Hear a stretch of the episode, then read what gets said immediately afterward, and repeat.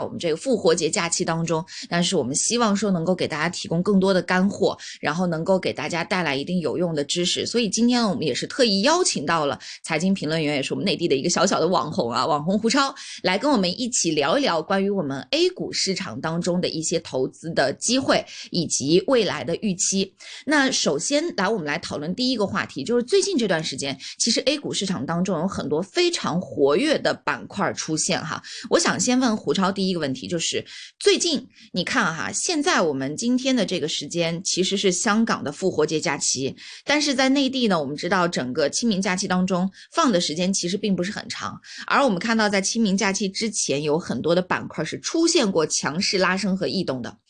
给你留下印象最深的是哪个板块？呃。主持人是这样啊，我在这个近期的这个观察当中，其实呃，整个半导体包括 ChatGPT 数字经济这一块啊，其实拉升是非常明显的，尤其是半导体，在这个呃 A 股市场周一的时候是。整个指数是大涨了百分之五，然后周二的时候其实也是涨近百分之二个点。那指数的呃大幅涨幅，那呃放到这个企业当中去，其实呃涨幅会更大，就有很多涨停板的出现啊。这个是给我印象是最深的，主持人。嗯对你印象最深，那能不能详细的说一说？比如说像半导体，还有像 ChatGPT，那这些现在在内地他们的风口有多大？然后在你接触二级市场的时候，包括你身边的这些投资者，他们对于这些板块的热度高不高？嗯，好的，主持人。嗯，是这样啊，就是我们的这个呃，就我的这个研究来讲啊，先说这个呃，第一个问题就是那个半导体板块为什么呃去大涨啊？内地投资者是非常这个表现的市场表现啊是非常兴奋的啊，然后呃指数也好还是龙头企业也好啊，涨幅都是比较大。那这个其实背后有一个非常。重要的催化剂其实就是这个，继呃，就是呃，美国和荷兰呃，对中国这个半导体高呃高精尖设备的呃出口限制之后啊，呃，日本是在这个上个月的三月三十一号是修改了呃外汇及呃外贸贸呃外呃国贸呃就是外汇及这个外国贸易法这个呃法案，那这个主要是针对。针对于中国大陆的这个二十三项半导体的这个呃设备出口啊，那这个对我们来讲，高精尖设备的出口是受到限制。那这个其实是给我们国内的这个供应商。呃，国内的厂商就是半导体设备厂商，其实腾出了一个非常大的机会。因为之前我们这个呃先进制程，可能国内的呃半导体厂商也好，还还是制造业，还是封测企业也好，他都不太敢呃全部用我们国内的这个呃厂商的设备啊，大部分都是采用这个大部分呃采用这个国外的这个进口设备，然后部分采用我们国内的设备。那这样就是倒逼我们整个这个呃必须要采。采取国内的供应商、供应商的这个呃设备，那这个对我们来讲是一个非常大的呃利好。也就是我们从供给侧来看啊，那呃中游的这个半导体制造企业基基本上都开始采用我们国内的这个设备，那个释放出呃一个比较大的呃空间。那这个是在二零二二年呃的一个统计数据，是日本向我国出口的半导体设备呃大概是四百二十五亿呃左右。那这个其实释放出空间。那如果说用国内的这个设备的话，其实呃不仅仅是呃一呃一年啊，而且整个这个商业循环能够建立起来，整条产业链能够建立起来的话，啊，那我们随着这个上游整个设备的这个突破啊，能够循环起来，我们企业的现金流开始上游设备这些企业的现金流能够呃顺畅的开始呃呃增长的话，那这个。嗯，对于我们这个新的这个设备的研发啊，是一个非常呃重要的这个呃一一个现金流的来源啊，支撑我们的这个上游设备的研发，也就是我们的产品创新。那这个循环一旦跑起来的话，啊，那对于我们整个好的这个呃不不光是这个上游。包括中游企业，呃，制制造呃芯片制造的这个呃中游企业来讲，它的整个成本上来讲，采采取国内的设备是要是是要比国国外的这个设备是要便宜很多，所以整个利润传导啊是从这个上游设备开始，然后到中游，然后到呃下游整体的应用啊，这个是供给侧的一个呃一个逻辑。那第二点呢，其实就是我们需求侧的一个呃逻辑。包括刚才这个主持人其实讲到了这个 ChatGPT，包括数字经济这些板块是比较呃在内地是比较火的。那这个其实是应用呃在需求侧来讲是加深了现半导体的这个呃应用。大家都知道 ChatGPT 也是一个这一个呃应用的呃工具或者是软件。那它的底层逻辑来讲，它是需要芯片，包括数字经济也好，它的存储，包括它的这个呃算呃算法模型也好。还是算力也好啊，其实都是需要这个底层的芯片去做呃支撑。那么这个芯片来讲嗯呃，所以说从需求侧其实是一个增量逻辑啊。然后这个从二零二二年的我国半导体的行业整个集成电路的。这个产量来看是三千两百四十一点九亿块，然后行业规模大概是九千九百八十二亿元。那这个空间其实非常大，然后再加上这些新的需求，所以说我们从需求侧这个逻辑来看是有一定的呃呃增量的这个空间。所以从整个这个。供嗯供给侧或者需求侧这两点呃来看，其实都是给了一个美好的预期啊。那这个呃刚才主持人其实讲到一个很重要的原因，就是国内的投资者其实是以中小投资者为主的。那在他们这种看到铺天盖地的这种呃消息，或者是这个市面上的这个评论也好，呃各种这个新闻渠道看到的这个呃知识。其实就是提升了我们这个呃呃交易的这个预期，所以说整个半导体行业啊，从这个呃两个大的这个逻辑来讲啊，其实它的这个支撑是非常非常强的，呃是有基本面呃逻辑的一个支撑。所以第二个就是呃因为加速这个呃。这个政策的催化原因啊，叠加这个原因，而且从二零一八年这个中美，呃，这个贸易的这个呃相关因素来看啊，其实呃五年之后啊，其实我们其实本身上游的设备其实都是已经做足了这个呃准备，正好这个加上这个日本，包括这个美国和日呃荷兰的这个。出口限制正好在这一呃这一刻呃是有一个很很好的一个呃开拓市场的一个机会。那基本上这两个大的逻辑，供给侧和需求侧来讲啊，是对半导体整个板块啊支撑非常重要的这个情绪提升啊，主持人。嗯，好。那刚刚其实胡超已经跟我们讲了关于半导体板块最近在 A 股当中啊，特别 A 股当中这个表现比较好，它背后的支撑逻辑到底是怎样的？那我们再来切换到第二个板块，第二个赛道，其实就是刚刚胡超提到的，就是 Chat GPT。那 Chat GPT 呢，最近是非常的火热。这个火热除了是在二级市场。特别是 A 股当中的这个二级市场上火热之外呢，我们也发现对于这个赛道有很多很多的企业，它想要去介入其中。我举几个例子哈，比如说现在很多的科技类的公司都说自己开始去组建 Chat GPT 的团队，哎，这样的一个公告一发出来之后呢，有些股票它就会涨了，但是这个涨。有什么样的一个逻辑，对不对？呃，如果说对于我们这个像 Chat GPT 也好，或者说文心一言也好，那在这个赛道背后的这种呃理念，以及说如果大家想要去投资的话，我们应该采取什么样的一些方式或者方法？我想来请教一下胡超，就是对于 Chat GPT 最近大火，然后涨幅呃很涨幅呢也非常的多，那这个赛道的投资我们该怎么理解呢？呃，是这样啊，因为。最近的这个 ChatGPT 呢是非常火，不管是从产业端而言，还是对于这个资本市场而言，啊都是非常火爆的。那我其实也是看了很多资料，最近啊，但是给我的这个感觉就是 ChatGPT 大家都在说这个，但是真正能够把这个 ChatGPT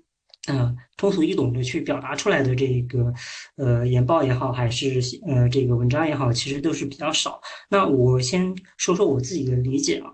就是 ChatGPT 其实对我来讲，其实现在目前出来的就是 To C 端的比较多啊，包括这个微软推出的这个。呃呃，整整个办公软件的这个呃全家桶啊，其实是对于 C 端的，呃，而且包括这个呃前几天华为发布的这个年报来看，它也是其实也是切进去的，包括刚才主持人讲的这个百度的文心一言，其实也是呃呃立马这个跟进。那这个目前来讲啊，其实 C 端的用户呃，其实它相当于一个小的这个工具啊，呃，就从我个人的例子来讲吧。它其实是提升我们这个呃生产或者工呃工作效率的啊。那我们那我的平常的工作呢，其实就是写写呃这个研究报告。那写研究报告的一个基础，其实就就是这个搜索这个资料，或者是呃制制定图表，包括搜索数据。那如果呃用这个 ChatGPT，其实我自己去呃体验了一下这个 ChatGPT 啊，那这个。给我的感觉啊，就是一个非常好的一个感受，就是呃，它能够呃自动的呃独立思考，不是一问一答了，而是你想要呃，比如说我在这个某个行呃搜索某个行业的数据，比如说半导体的数据，那我在搜索之后，它相关于这个半导体的数据，呃，它会直接给你非常准确、清晰、快速的能够呃帮你这个嗯呈现出来啊，那就。呃，节省了我们自己再去呃各个行业呃网站，包括这个行业协会去呃去找这个呃数据，然后还要做这个数据数据的这个交叉验证，那这个功夫其实是呃节省了。第二个，它是能够直接。帮你生成你想要的这个呃图表啊，就是比如说这个柱状图也好，还是折线图也好，还是散点图也好，那它是直接能够帮你把数据直接生成啊，那这个是其实是节省了我们很大的一部分时间。那么最通俗易懂的就是最节省时间的，就是呃，我原来可能写一个呃研究报告，我的数据是需要花整理是需要花两天或者是一天半的时间，那么现在呃可能一个小时，ChatGPT 甚至是在半个小时就能帮你完成。那这个对我们来说是一个非常好的一个呃这个应用场景，是节省了我们工作效率。但是这个其实仅仅是一个 ChatGPT 刚开始的一个 C 端的呃商业模式。嗯，就是 to C 端的，然后它更大的这个呃应用其实是在呃整个这个 B 端，那 B 端是呃主要是这个企业的整个联网，就比如说我们从上游的原材料，包括我中游制造的工艺配方啊，到下游整个这个仓储，那我可以通过这个整个。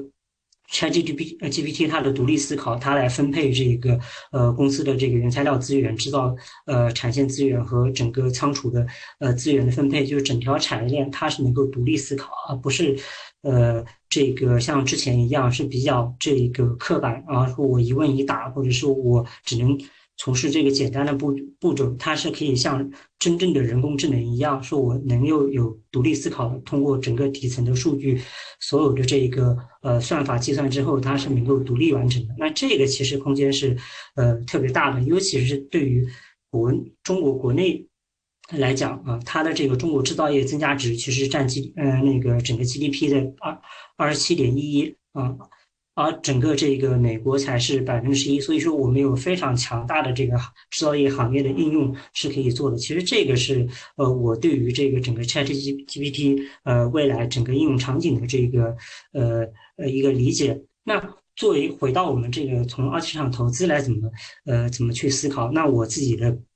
嗯，思考就是，其实 ChatGPT 其实就是人工智能的应用的呃一个分支领域。那我们整个 AI，也就是我们人工智能，其实分三个大的要素。第一个是算力啊，第二个是算法，第三个是数据。啊，那我简单的呃举个这个呃比喻，就是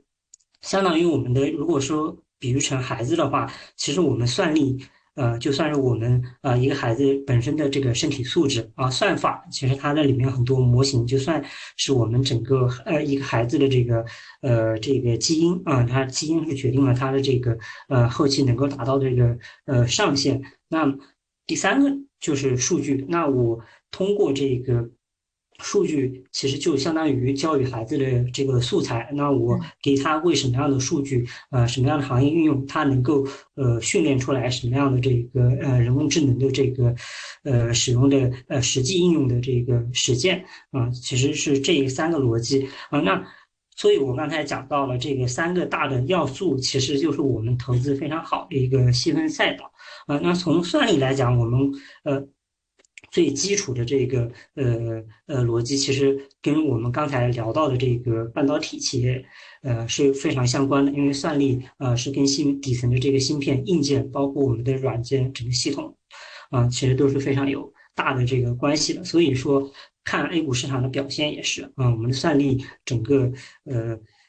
涨幅其实这段时间其实也是比较好，包括这个呃硬件的，包括还有这个除了芯片之外，还有还有一个板块叫光模块啊，其实这个也是整个通信系统呃当中的一个细分板块。所以你如果说呃再往大了这个呃延展一点，就是整个 TMT 行业，其实在这段时间，其实在 A 股市场表现都是呃比较好的。然后就是算法，算法这个是。国内目前来讲，呃，很多模型做的不是，呃，跟国外还是有一定差距，因为国外的基础研究是比我们领先，嗯，很多的，嗯，那这这一块呢，当然我们国内其实也也也是做了很多基础的这个应用，包括百度、腾讯这个，还有包括华为，其实都是有在前几年其实已经布局了，只不过是没有国外这个，呃。这么快的这个推出，或者是这个成熟啊，当然从数据板块来讲，这个其实我个人的理解是我个人最看好的这个呃一个细分的赛道，因为我是觉得呃就刚就跟我刚才举的例子一样啊，一个孩子的基因很好，他的身体素质很好，但是你后天数据就相当于这个教材，你后天用什么样的这个数据？去教育他，然后让他读到呃硕士或者是博士啊，这个其实对于我们后来实际上运用这个呃 ChatGPT 来讲啊是非常重要的一个呃因素，所以这一块的呃整个空间来讲啊，是我呃比较呃最看好的一个算是细分赛道了啊，所以这个数据大数据的这个方面来讲，我刚才其实在讲半导体的时候，其实也也已经聊到啊，其实这个我们中国制造业。嗯，是相对于美国来讲是有非常大的这个应用场景的，所以在这一块，我觉得我们国家的这个呃数据的这个基础或者是容量是要比美国制造业这一块是要大很多，所以说我非常看好这个，嗯，呃，ChatGPT 在于这个更后端的这个 B 端行业的应用，包括尤其是这个制造业呃当中的呃应用，呃，主持人。嗯，好，谢谢胡超对于 Chat GPT 给我们带来的分享。我们也希望是我们的听众朋友们可以去了解一下。同时呢，如果关于这方面有什么样的问题，都随时可以在我们的 Facebook 上来提出你们的问题。那胡超刚刚跟我们聊到的是关于半导体，还有新的呃，还有这个 Chat GPT 方面的一些内容。那第三个，我想来跟你聊一聊关于新能源汽车这个板块。新能源汽车这个板块啊，呃，我自己因为平时生活在香港这边，我看到的就是在香港的。大街小巷，新能源车特别多，最多的是谁？最多的就是特斯拉。也因为特斯拉的原因，特斯拉在二零二一年开始，二零二二年这两年的时间大幅的降价，就导致我们整个国内的新能源汽车产业链当中的这么多的整车，没办法，真的是跟着往下降。这个就好比说。现在你说比亚迪它到底是降还是不降？如果不降，那人家同样就去买买同样价位的特斯拉去了。那比亚迪如果降了，魏小李他们降不降？如果他们不降，那大家就会觉得从消费者的角度来说，觉得哎，我这个接受不了。我觉得别人都在降啊，同样的车，同样的这种呃性能的车，你至少能打个八折，那为什么你就不打折呢？我就愿意买那个打折的，对不对？像这样的一个逻辑，如果下去的话，会出现问题。就是特斯拉有特斯拉的盈利和利润空间，比亚迪也有一定的利润空间。但是对于魏小李这些国产新能源汽车当中的一些新兴的角色，其实他们的利润空间很少，甚至有些卖一辆亏一辆。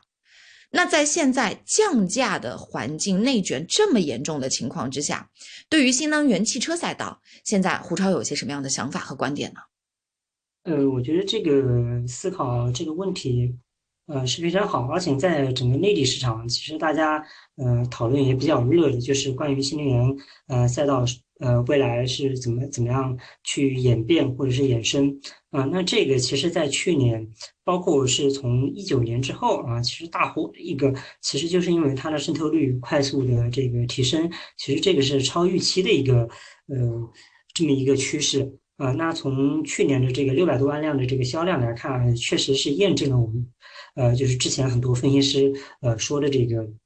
嗯，逻辑。但是现在的目前渗透率最新的呃这这这几个月的这个渗透率数据大概是在百分之三十五呃左右，其实跟我们规划了百分之五十的这个呃长远的个呃规划，其实已经开始呃接近了啊。所以说整个大家预期对于这个。新能源这个销量来讲啊，是一个非常呃疲软的这么一个趋势。那第二个原因呢，呃，导致这呃这么内卷的一个原因，其实就是我们整个呃全球的这个宏观环境啊，不是特别好。那整个宏观环境不是特别好的情况下，其实就是这个呃消费需求呃开始呃呈现疲软，尤其是呃国内的这个呃消费需需求其实也是呃疲软，就是大家其实有钱，大家还是对未来预期比较悲观，所以不愿意提前去消费啊。其实原来我包括我身边很多的朋友去买车的朋友，其实原来可能预算呃有个。三十万到五十万，可能最后他实际呃买下来，其实也就二十万左右，或者是十几万，呃这样呃这样子，其实大家都是信心不足。那回到这个新能源的一个消费来讲，它其实是一个呃耐用品消费的呃一个赛道。那这个其实更而且又是可选消费，所以说大家能在控制好自己的这个消费的呃情况下啊，还是尽量呃去节省。就是对未来的悲观预期啊，那这个确实是导致呃新能源降价的一个非常主要的一个需求侧的一个原因。那我们从供给侧来看啊，就是包括特斯拉也好，包括比亚迪，呃，包括魏小李，这个其实都是这个呃选择降价。嗯，那最主要的还是有一个呃很很很供给侧的一个非常大的一个逻辑，就是呃我上游的锂矿资源啊。去年是最高是一直狂飙到这个，呃，接近六十万元每吨的这么一个价格，但是我看了一下最新的数据，那这几个月，呃，几乎每天都是，呃，在下跌。那么现在整个供给侧的这个锂矿资源，啊，现在是跌到二十二万左右的这么一个价格。那对于整个上游的成本来讲，其实也算。呃，一个比较好的降价，但是这个数据，呃，其实刚才这个呃主持人讲的非常好啊，就是对于中小企业来讲，可能不是那么友好啊，对于大企业来讲，它有自己布局的呃锂矿啊，所以说它的这个成本反而是是有保障。但是对于微小锂这种要采购别人的这个电池或者采购别人的这个第三方的这个呃锂矿资源的话啊，那是一个成本上的这一个，反而是一个呃。利空啊，所以说这几个这个因素其实导致整个呃新能源板块啊呃跌幅是呃是比较大的，而且近期调整而且是比较明显。那么我们讲一讲这些因素在未来半年或者是未来甚至更长时间三到五年会不会这个呃转变呢？其实我个人的一个呃思考啊，那这个上游锂矿资源也好，它的这个。价格不会无限制下跌，因为它的产能扩张没有那么容易啊。我们这一次的这个供需关系的改变，主要还是因为需求侧的呃大幅减弱，不嗯不是因为供给侧呃我的产能扩张的呃非常快速，然后这个导致供大于求导致的这个终端品牌的降价，而是还是因为需求侧的这个悲观预期的原因。刚才我们已经。呃呃，非常详细的其实讲过了。那供给侧来讲啊，它这个扩产能是非常呃难的一件事情，因为整个这个国内也好，还是国际也好，它能够发现出来的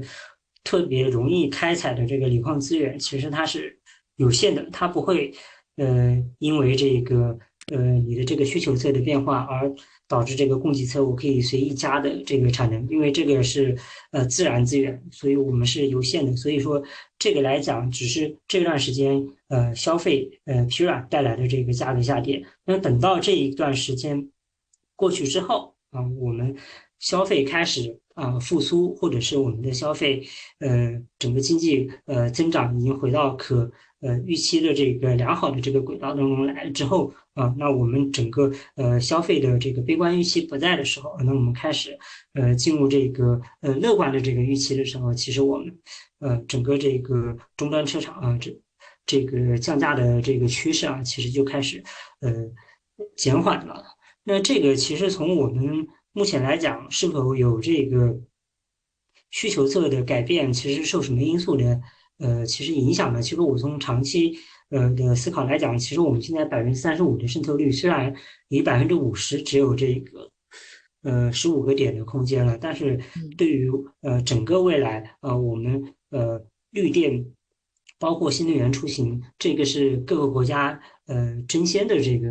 呃一个一个长期的一个战略。所以说，我觉得也不要局限于这个百分之五十的这个渗透率的这个呃标准，那后期可能会超过百分之五十，甚至到百分之七十、八十，甚至我们完全替代燃油车，就是完全的绿色出行。那这一块的整个空间上来之后，其实也会呃。强化我们这个需求侧的这个呃预期，那这个一旦这个拐点到来之后呢，那我觉得整个新能源板块这个降价的这个呃区间啊，我觉得是非常呃就是比较有限，而且尤其是对于国内的这个呃新能源汽车来讲啊，因为我们属于是换道超车，因为之前呃燃油车其实我们国内厂商其实做的不太好，那从这个呃。角度来讲啊，那未来这个换道超车之后啊，那我们的终端品牌其实会享有自己国内的国潮品牌的一个溢价。啊，所以我觉得整个来讲，可能今年会是这半年是是比较难的。啊，但是我觉得从长期思考来看啊，它还是比较有呃优势的一个板块。啊，主持人。嗯，好，那刚刚是说到了关于新能源汽车这一块儿哈，那三个板块已经分析的非常的详细了。最后，我希望说胡超能不能给我们花大概两分钟到三分钟的时间，跟我们说一说，就是现在这段时间呢，因为 Q 一已经过去了，就是第一季度，呃，A 股当中的大部分的公司基本业绩也已经该出的出差不多了哈。港股这边呢，三月三十一号，呃，也已经基本出完了。如果还没有出业绩的，那基本就是那些内房股了。就是他也也估计也出不来了，半天。就是这这个现在看下来，应该是这这最近最近这段时间是比较难出的了。那对于 A 股这边来说，如果我们投资人，包括香港投资人，想要去呃。关注一些公司或者关注一些行业的话，除了刚刚你所分析到的，或者说你经常研究的，像半导体也好，Chat GPT 也好，或者新能源汽车也好，那其他还有一些什么行业，或者说是一些嗯板块当中的一些有政策利好的等等的这些有有可能让大家有机会的呢？另外，对于整个 Q 二来说，第二季度 A 股这边，你会觉得它会大概走出什么样的一个呃走势，或者会不会？板块出现分化，可不可以花大概两到三分钟的时间给我们解读一下呢？嗯，好的，主持人，呃，是这样，我自己的思考，除了这三个，呃，我们刚才聊的这几个赛道之外，其实我个人的思考，嗯，是有一个特别好的一个赛道，其实我只针对于这个 A 股市场啊，这个就是中特估啊，这个是政策加持的。我为什么这么说呢？其实中特估，呃，其实和这个。我们的国企改革是有非常大的这个联系的，就是我们把这个国企的优质资产能够放到这个呃资本市场当中来，去能够快速的这个呃发展啊。那这个其实是一个非常长的一个逻辑，包括我近期呃其实看到的这个，包括军工很多板块的优质资产，包括呃包括航空发动机的这个新的产品啊，开始列装我们最先进的这个。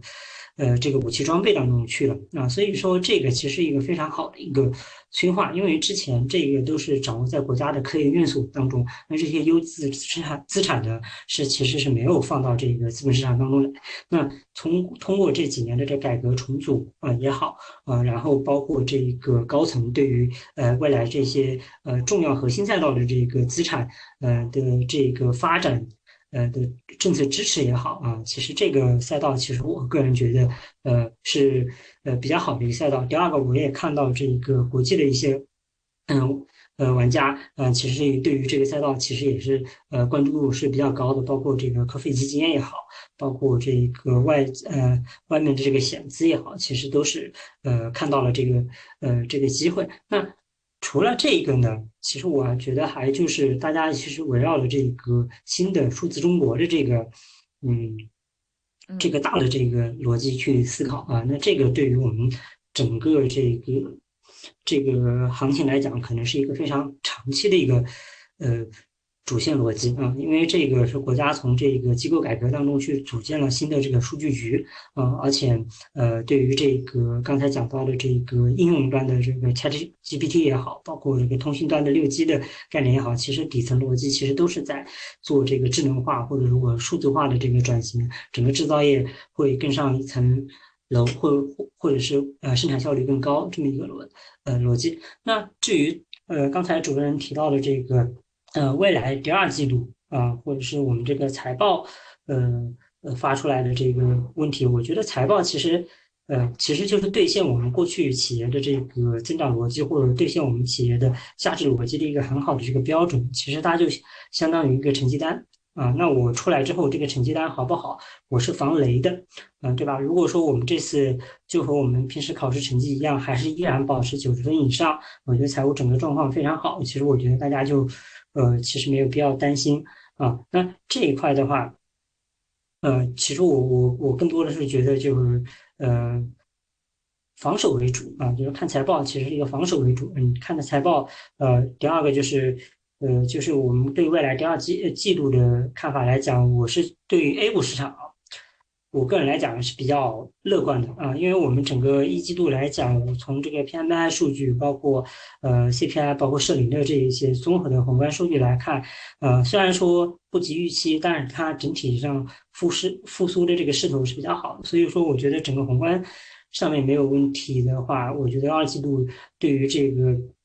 呃，年报发出来排雷之后，其实这个龙头企业，包括这个有价值的核心资产来讲，呃，它会兑现一个非常好的一个向上的这个呃业绩兑现期啊。这个是我的一些个人的一些思考，供大家这个参考吧。主持人，嗯嗯嗯，好的，非常感谢胡超在这一时段给我们带来的分享，也希望说，嗯，胡超在之后能够多多参与我们一线金融网的节目，能够把把更多的关于 A 股这边的一些研究啊，以及呃，像在 A 股这边看到。的了解到的投资人的想法来跟我们大家一起来分享，好吧？好，那再次感谢胡超，这一时段我们的讨论就暂告一段落，谢谢，拜拜。好，拜拜。